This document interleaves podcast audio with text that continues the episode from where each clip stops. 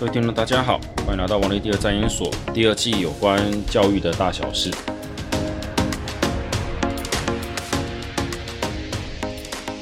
上一集有提到升学的一些问题啦，哦，我想让各位了解一下我啊，跟我认识一些老师、学长姐哈，尤其我觉得很重要，就那些已经甚至退役的学长姐，不是退役啦，对不起，退休的学长姐，他们讲的意见哈，大家听听看。就是我们在谈论一个政策，一个任何的什么教育改考试的改变的时候，要去想的是什么？它到底是哪些人在抗议，哪些人在反对，哪些人在支持？所谓的对象。那我上集有跟各位提到，对于这一零八课纲改变，哈，觉得自己的努力不受重视啊，好像考什么太难，什么鉴别度之类，这类的问题其实一直都存在。从国中到高中，高中到大学的考试，不管怎么改，都会有几乎是背景相同的人出来讲。为什么有人在探讨这种问题的时候，我发现哈，有些教育算是啊，不是老师啊，但他们是算有研究教育一些专家，他们引经据典的指出这应该是什么？有的会说这可能是中产阶级哦抗拒改变，但也有另外一人说，明明中产阶级应该很支持这种改变，那是对他最有利。那当然还有人讲说，一直对什么弱势的家庭什么不利之类的。而就我的角度来看，唉，这个很像是。哎，你自己手上有个两千个范本，可以做一个有效统计之后，你对很多事情看法会有改变。更不要提那个是我两三倍以上那个几千哦，有没有到万我不知道。那些我见过那种学长学长姐那个手上资料成绩单一看，嚯、几十年厚厚一叠，他能那个统计出来那个观察能力之好，只能说我们的都是我们都太嫩了。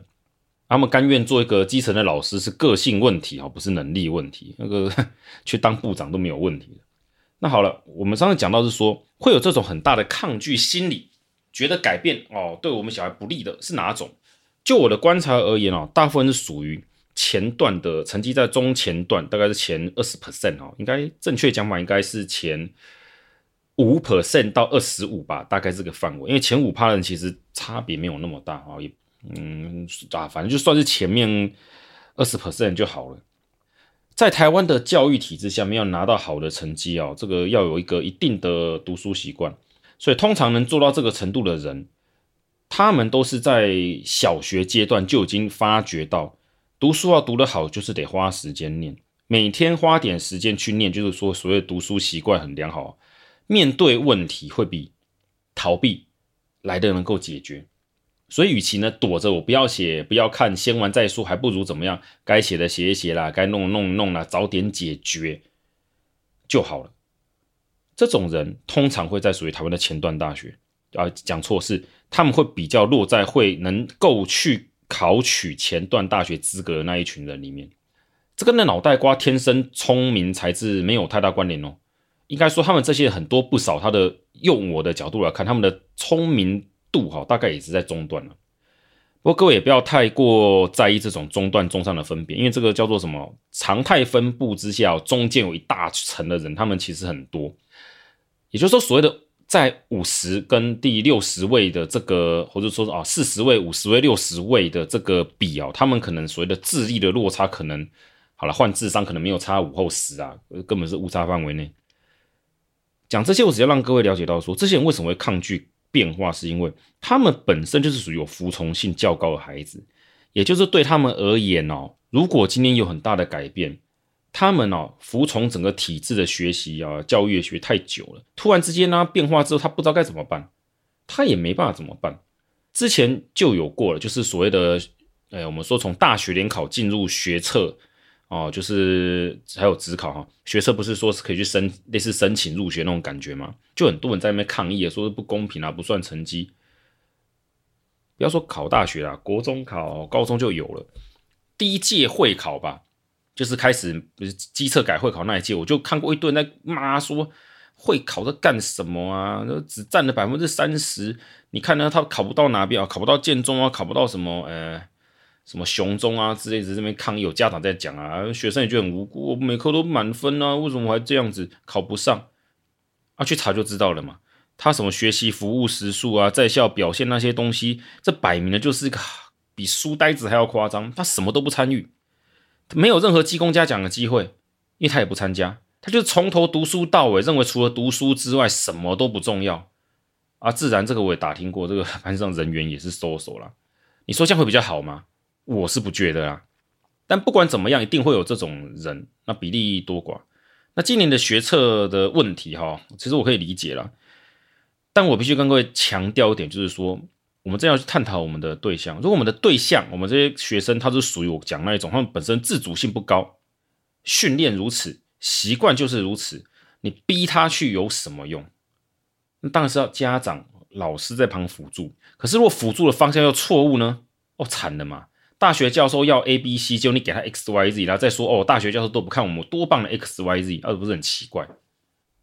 讲这么多开场白啊，第二集要讲什么？就是我想先跳回比较根本的东西，好，不然我觉得很多人会把焦点放在所谓叫做升学怎么考试这种细节上。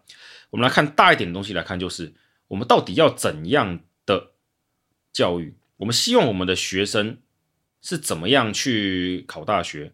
要怎么读书啊？这样讲啊，要不然每个都想去台大，因为资源最多嘛，好像感觉出路最好嘛。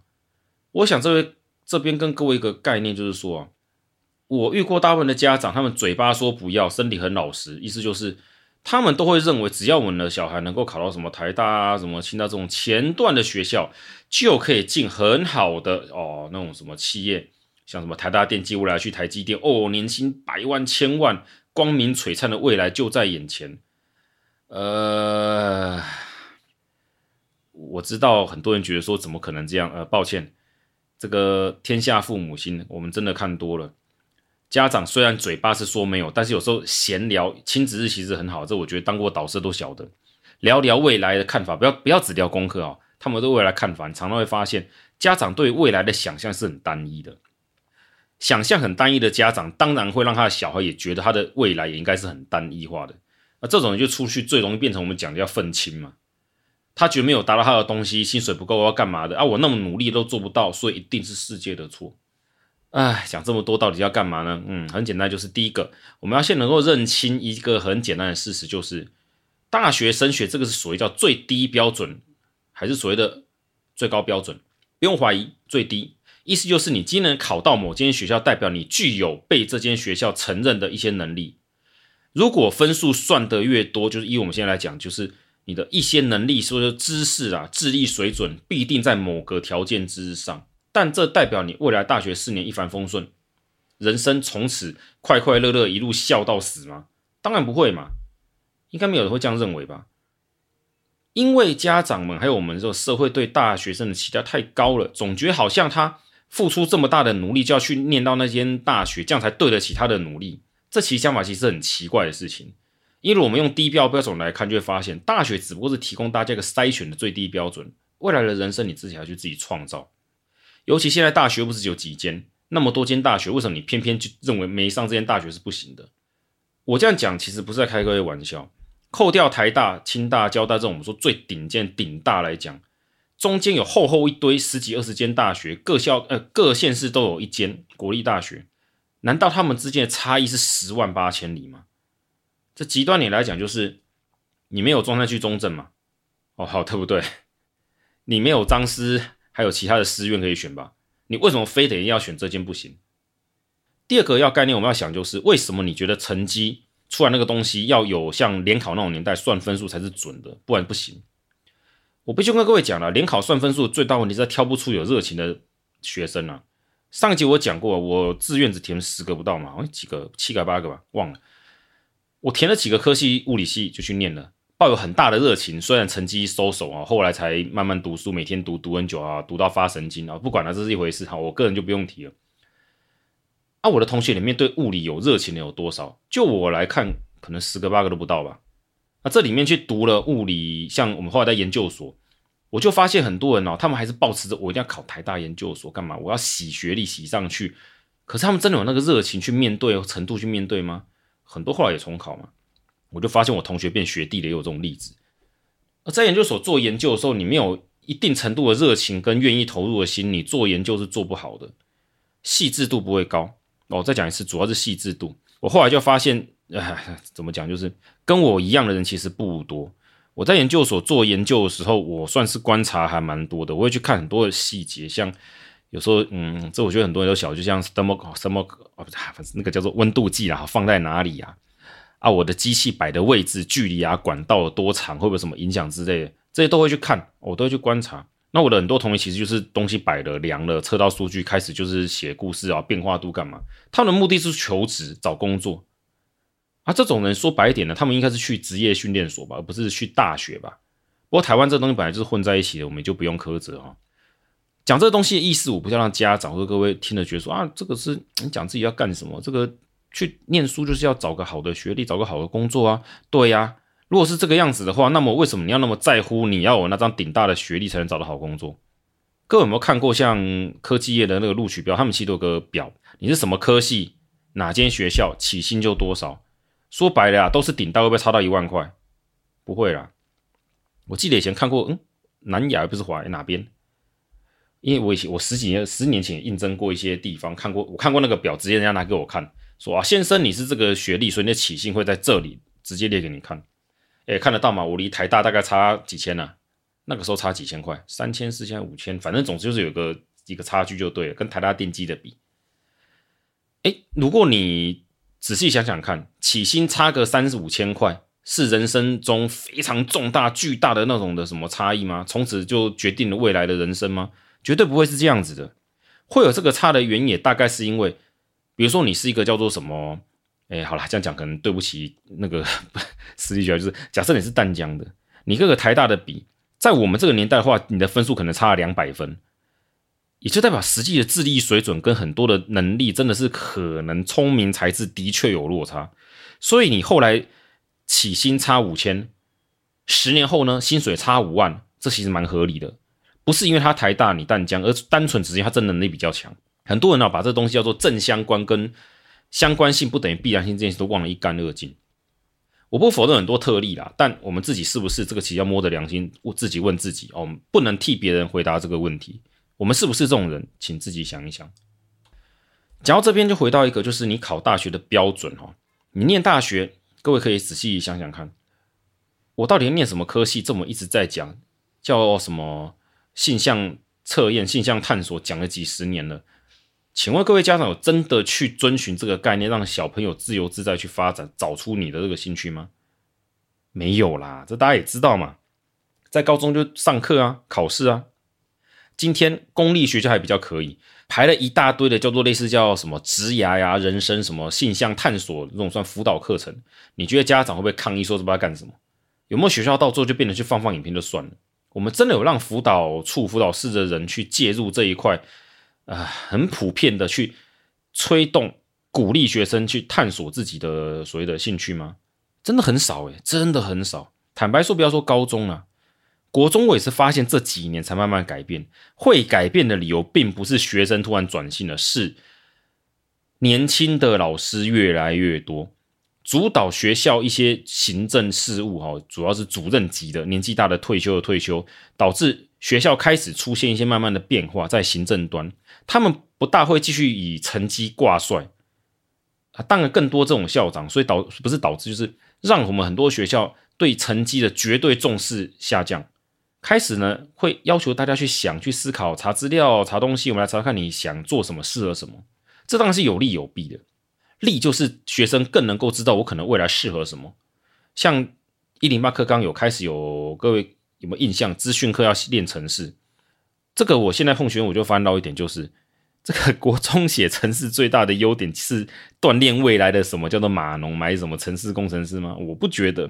我觉得最大的用途在于可以找出哪些人适合碰资讯，哪些人完全不适合。不只是个性，还有一些思维逻辑的东西。这个我想各位可以了解嘛。有些人就是真的不行，他真的就是对程式哇惊驾哇看不懂，受不了。就算他会，他就好痛苦。这两年我也碰过那种学生，他会写，他真的写得很漂亮，可是他真的很讨厌写程式。他虽然逻辑上能够懂程式语言，他还真的写的程式写的很漂亮，他真的就是好讨厌哦。那这种人就要逼他去念资讯工程吗？哦，生科另外一个就是不是很熟，这大家可以去了解，是很像以前我们的工艺课加上，诶一些像什么电脑绘图一些课程，应该诶有点像啦，很像很像以前工艺课又回来了。我也发现有很多老在改啊，这个学生手很巧，那个学生手不巧。哎，意思是什么？如果今天你要去念电子科焊接东西嘛，哎，我记得今年是八年级九年级，现在有这种焊接的一些的课程。如果这个学生手就是会抖，或他真的就是无法理解，他真的就是不行，那就建议他以后不要读这行嘛，就这样啊。这叫性向探索嘛，我一点都不觉得这样子不好。可是反过来讲，就是你有这个课程的需求排出来之后，会不会挤压到其他的课程？会呀、啊，像生科资讯课就科技课就独立从从自然科独立嘛。所以传统上我们在教理化的时候，以前是四节，现在变三节。那你说国文老师会不会更抗议？有啊，他们在各种课程出来之后，国文科老师也是被压缩一两节课啊，大家都在教，都在该说教不完嘛。那为什么私立学校相对来讲这问题比较少？因为他可以不管了、我管你，我就拼命上课考试。反正这些什么叫做，诶，升学不用的课程，我们就随便啊、看看影片，或者干脆拿去考试就好了。那、你觉得哪个好？其实就是因为时间就是二十四小时，一个人每一天他通通去考试、刷题目、练习，然后当然在性向探索上就会少嘛。那有间学校拼命的让大家去探索他的兴趣，必然都会出现什么情况？就是有人发现啊，我太喜欢这一科，我把它念得很好，但其他我就放掉。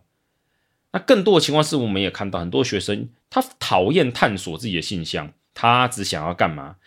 我要当 YouTuber，我要当那个叫什么游戏玩家啊，什么电竞选手，哦，这种人很多啊。但你真的觉得他想要吗？抓来问就知道了，他们其实只是讨厌读书，想玩而已，根本没有想那么多。简单讲是欠揍啊。所以这些人到了高中去之后，进一步分流，就出现了我听高中端老师讲了很多的问题。高中老师，我几年没碰高中了。高中老师他们常常在讲的一些东西，我发现其实是因为他们接收到是分流后的学生，所以呢，学生的均值度提高哦，就是同类同质性变多了，变高之后哦，好教。但是相对来讲，出现的问题都很一致，导致有些学校的老师会认为，全国的学生遇到问题应该都差不多。那更会有些老师越热血越这样子，他会把自己的情感带入。哦，在教学上，我常常建议新进教师就是，上课情绪可以有，但是那必须是表面的情绪，你不能真的生气。我知道很难练到啦，我个人是把生气也当做教学的一环，表现给学生看我。哦，老师生气不爽，但是我会建立一套有预期性、可判断性的一个叫做生气的模式，让学生可以判断说，在怎么样情况下老师不高兴，我们应该怎么做。啊，不会让他们无所适从，啊、呃，这很难练啊，请大家加油。但同样的呢，也不要把过多的同情心套在孩子身上，觉得哇，学生努力三年就是该死的学习历程害他考不上，呃，考不上所以人生完了吗？没有吧？应该不会吧？如果人生没有因为考不上而完蛋，那为什么要这样子去断定这是不好的事情？我不否认。不好的学习历程的那个的叫做什么？那个制不是制造啊，去完成学好的学习历程跟你的考试，这个的确对人生是有些影响了。但这是绝对性的吗？其实很多老师哦，教授啦，我在讲，那三年前呢、这个一零八刚刚时就讲学习历程了，我们也跟你讲怎么做了，啊，你们就不照做嘛？那、啊、现在在跟我讲啊，我考前一个月两个月完成了，你们都不看啊，我都在编故事。甚至我到现在还在听到有人讲学习历程这个东西是要干嘛？官说用的。我真的听过人在讲是官说。什么叫官说？就是教授就可以从学生里面挑出他认识的人，所以大大的增加教授们收钱的机会。呃，嗯啊，不予置评啊。教授如果听，大概觉得说这是这家长在讲什么？但的确有这种声音。啊，当然，他们认为这世界上一切东西都是可以用买的，这是另外一回事。因为这边这种家长，呃，有时候是在某些特殊班级的比例还蛮高的哦，私校也不少。这各位自己去想想看，为什么他们认为一切都是可以花钱买？第二集后面我讲那么多，好像今天没有重点。其实没有，我重点讲很清楚，就是学习历程，甚至于说怎么去完成你到选系哈，选择这些东西的状况上来讲，我个人认为哈。因为时间大家都是一致的，你花在哪边，必然就有什么东西是被牺牲掉。你如果不是绝顶聪明的学生，成绩就全部都是顶标啊，都满级分，强成这样子的人，说真的，你必定会有些需要割舍的部分嘛。你如果不花点时间去了解自己未来要干嘛，我只能说，同学，那你大学活该被教授电到上不去啊！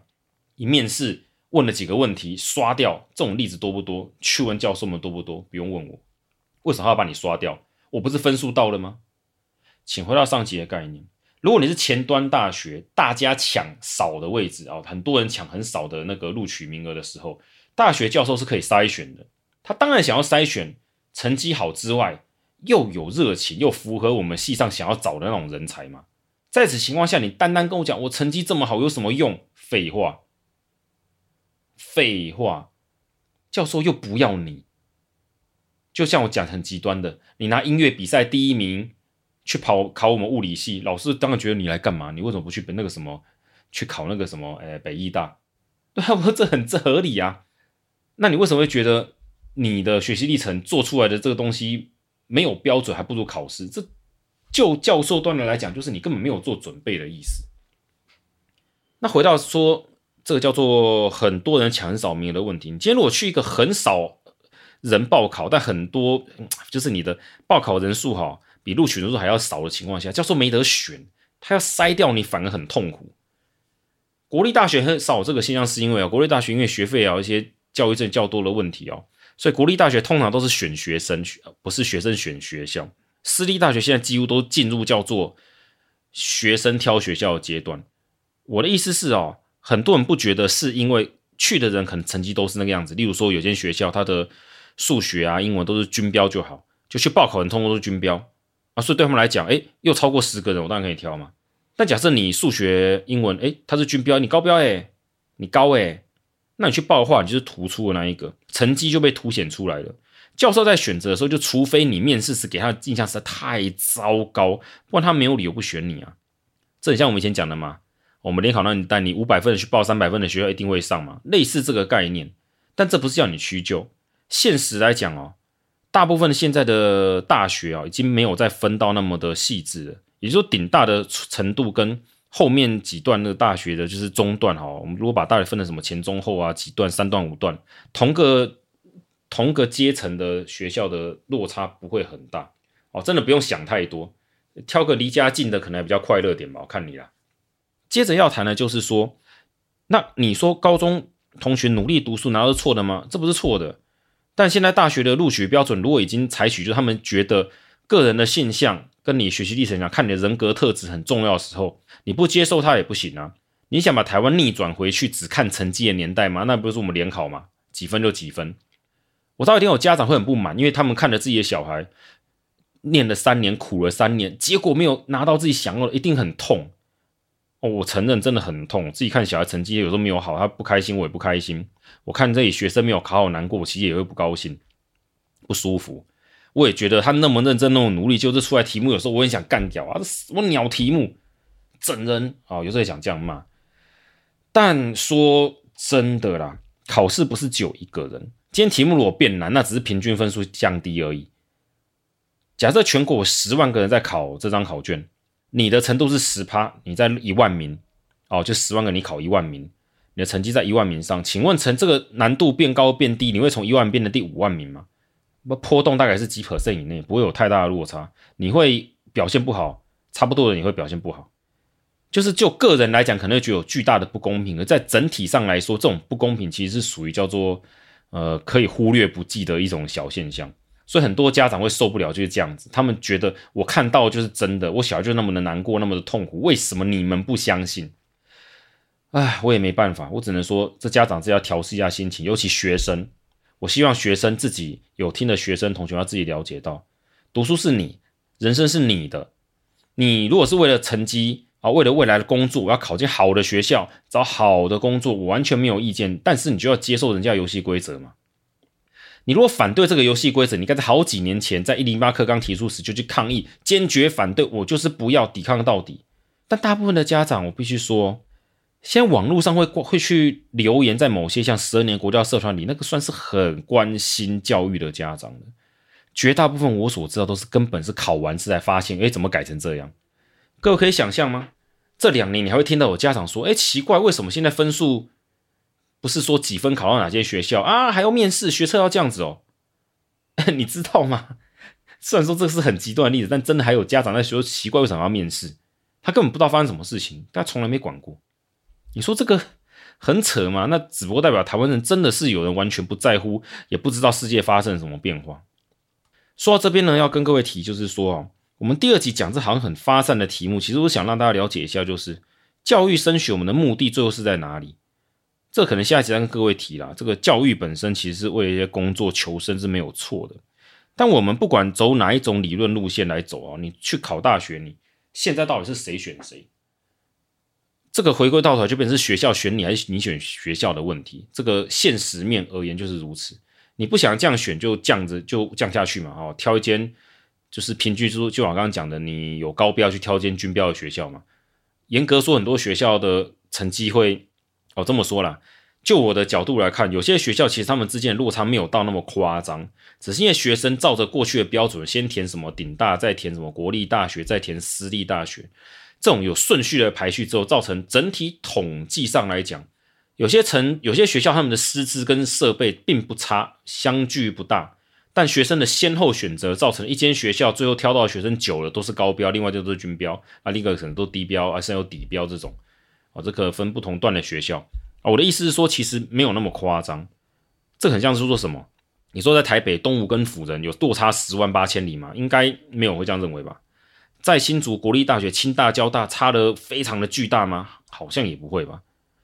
意思是说啊，我们要想的事情是，如果没有落差那么大的情况下，为什么你那么坚持？而且我觉得更奇怪的事情是，挑选科系其实应该不会有我说有这种叫做我们说选不到的问题。台大电机就不用讲嘛，我们还有好几间电机系，对不对？这每间电机系如果照我们的传统志愿跟分数来分，它是有落差的。你台大选不到，选其他的学校，你应该去是有巨大的优势才对。更不要提我们物理系嘛，哦，我们一直我喜欢拿物理系，因为我这个讲比较干脆一点。台大物理下来，台北还有什么物理系比较好？师大、政大没有嘛？还有呢？桃园叫中央嘛？再就私立大学啊，什么淡江辅仁嘛？国立大学好像就没有了嘛？哦，要台北大学分出去，而且台台北大学那个什么，就中心大学在什么台中嘛？所以各位可不可以理解到一点，就是说，你放到全国标准来看，你如果对这个科系你有很浓厚的兴趣，也就是说，理论上你在高中的探索过程中，你不要管学习历程啊，你很确定你想要念哪个方向，比如说我就要念工科、工程、机械什么东西，你很确定了。照理来说，你成绩考出来之后，你想报哪间学校，应该不会感到非常的迷惘。因为成绩出来，就像我刚刚讲的，你假设五科哦，不要讲五科啊，你就是什么数学啊、英文啊，这个什么物理啊、化学，这个都是啊，好了，就高标了。啊，你要去那些学校呢，要顶标，哇，上不去，你就不会想去啊。你应该就去有高标或者说军标的学校就好了。那为什么你在这这个时候会突然觉得说，我不要，我放弃我好，我要念机械工程这个的理想去报另外一间科系好了？那不过证明你选校不选系嘛。所以我说这叫做什么？面对自己哦，诚实的面对自己，不要心口不一。你是选校不选系，还是选系不选校？我也希望老师还有补习班都干嘛？还有同学要了解哦，不要那幻想转系转学啊。转系考跟转学考难度有时候比你重考还要难好几倍。哦，就是不要幻想，哎，我考进台大了，轻轻松松转系到其他去。你会这样想，别人也会这样想，所以大家都这样想，结果就是转系考好难考，干脆重考，何苦嘞？我倒觉得浪费这一年的人生哈、哦，去重考去干嘛的，反而是重大更重大的损失啊！但这是我个人的看法，可能有家长他是坚持觉得就是成绩是绝对决定一切的标准，这个我也没有意见，我不会想试图改变你。我这集是要讲给一些我们说可能有点一嗯大部分的听众就是诶想法还没有很固定的人听的，大概有几个重点，就是第一个，你真的要先决定自己的性向，你喜欢什么。就算不知道哪个科系，你也应该要了解大概哪个方向，什么理工医啊，什么文法商社之类的要了解，进一步去了解到你想念这些科系需要的能力是什么。像经济系数学要好，你跟我说经济系不是文科吗？啊，文科干嘛要数学？我数学零分无所谓，你已经死人惨哦，你连打仗的对象是谁都不知道。不同的科系要求也不一样，那。不同的科系，他们在传统上可能分，我们说叫一二三类组，那是以前那种分法。现在分又分多什么群啊？不同的职群，这个高职已经有了。其实这代表就是现代的各种的职业的分类很细致，不要再抱持着我念的某个成绩，我就非得或者我一定能够进去这个科系，进不去都是别人的错，都是这个世界的错。请不要这样想哦，真的不要这样想。不要太执着，在我非得要考到哪间学校不可。哦，如果你是坚持，因为我家住在那个什么台北大学隔壁，说我坚持要念台北大学，我考不到好难过啊，那是一回事，这是离家近的问题。但如果你是真的因为兴趣，我个人不认为你会因为你的兴趣的呃问题，成绩呢考不到你要的地方，因为照理来说，同一个科系、同一个系所在全台湾排下大概也没有十几二十间。他的成绩呢？照现在学测，这各位可以上学测那个网去查，排出各个积分所需的要求落下来。我觉得你应该很难遇到，就是大家跟你都怎么样，有太多太多人都跟你同样挤到这间学校的状况。除非你很坚持，就是要考那一间，不然你应该可以选到与你程度差不多，是你挑学校，不是学校挑你的那个科系的情况。但这前提是你要知道自己要干什么。而这个必然是在你在中学，我甚至建议你们在小学，甚至慢慢让学生了解啊，家长让学生了解，他可能比较适合走哪条路，去引导他，然后让他慢慢去看。像我有学生，中学就开始说我要当工程师，我说你真的要爆肝吗？他很清楚，我知道 他就我去台积电当工程师会发生什么事情，他也觉得这样子不错，OK，好啊，那加油嘛，哦，所以可能有很多工程师觉得说这是在找死，是不是？呃，他的人生我不管嘛。啊，有人跟我讲他当律师啊，律师很难考诶，他直接跟我讲他不要考台大法律就好啊，他考别的可以吧？成绩拿出来，对对对，好像也是嘛哈。啊，我说这样律师考得上吗？他说谁知道未来怎么样，至少考得到法律系啊。嗯，很清楚他的人生要干什么，那我觉得就没有这个问题啊。我就没有听到我这些学生在跟我该说学这考出来好难过，都没有考到自己要的，我没有听过。而这些学生，我可以跟各位讲，他们的背景是什么？大部分会真的这样子的家长，第一种自由派的教育，但跟上一集好像有点冲突，对不对？没错，因为这种家长通常他的小孩正好成绩、脑袋都还不差，所以这算是一个顺势而为。第二种中产阶级，嗯，怎么又是中产阶级？对，但是属于中产阶级中我讲的另外比较少数的人。他们有资源让学生去做很多很多的探索，上什么班上什么班，所以呢，这个同学可能在他小的时候，他就已经发现，他其实，例如说不不适合去做音乐，他就是不喜欢嘛，他不会绘画嘛，他不会才艺嘛，去科学班，我讨厌科学，我真的不做不下去啊，讨厌实验，我不喜欢，OK 啊，也就是说，他在这个过程中，他反而透过家长的资源，了解到自己未来的方向在哪里，对他会。较有兴趣，这些学生我就没有听过他们在抱怨说，为什么成绩考这样，我到不了我要的学校，我是真的没有见到过，没有听过。所以你觉得我自己在护航什么吗？随便，我只是觉得，如果你不迷惘的话，其实你不应该会觉得说这个叫做一零八课纲，或者说任何的改变对你有造成什么叫做致命的决定性的影响。你如果没有很迷惘你的选择，那么你会发现，其实你能挑的东西还蛮多的。但是你太执着，在我非得要某个东西，这个科系就是我人生的目标。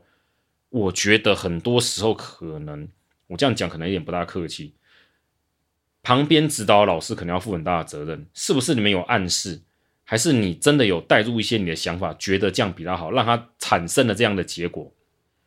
小朋友的未来是比我们多的，我们这种老人是过去比未来多，那么我们应该让他用开放的心情去做。也许教他们的时候会很保守、很基本功、扎实的去打底，但是呢，在挑选未来看向这叫做未来方向的时候，尽量不要那么的叫做狭小，打开一点视野会比较好一点。好，我这两集讲的是有关升学方面的一些概念哈，前一集讲的是算人的分的，这个这一集讲的有点杂乱，算是我个人对怎么选东西一种看法哈。我不喜欢告诉你几分选哪边，我从来就不会跟学生这样讲。像我的学，我有学生。他成绩其实可以念医，应该是可以考得到医科。他好像选了一个叫物理治疗师还是什么的吧。他有他的想法，我听过他了，我鼓励他好加油，就这样子吧。他也去，而且很快乐。现在大学，嗯，大啊，对，今年要毕业了嘛，他很快乐啊。他觉得他这样很好啊，他一点都不想要当医师嘛，所以他家里人超想要他去念。他应该考到到哪里啊？应该是中国医药学院吧。他就不要嘛，哇，就这样子嘛。可看他现在那么快乐，我看他脸书上面天天快快乐乐的样子，很好啊，没有什么不好啊。哦，所以我觉得讲那么多，是回过头来一句，就是我希望能够同学们哦，越早确定自己的人生大概往哪个方向，会比较好。至少你去做了，就算没有达到你想要的结果，你也不会后悔。就这样子，谢谢大家。这是王力的第二战研所教育专题的第二季节目。